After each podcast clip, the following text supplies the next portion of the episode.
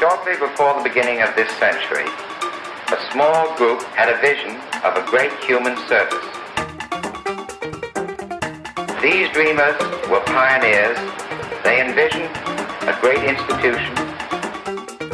Today, I want to show you this world famous institution. I deem it a privilege to be able to serve public service, public service, public service, public service. Broadcasting.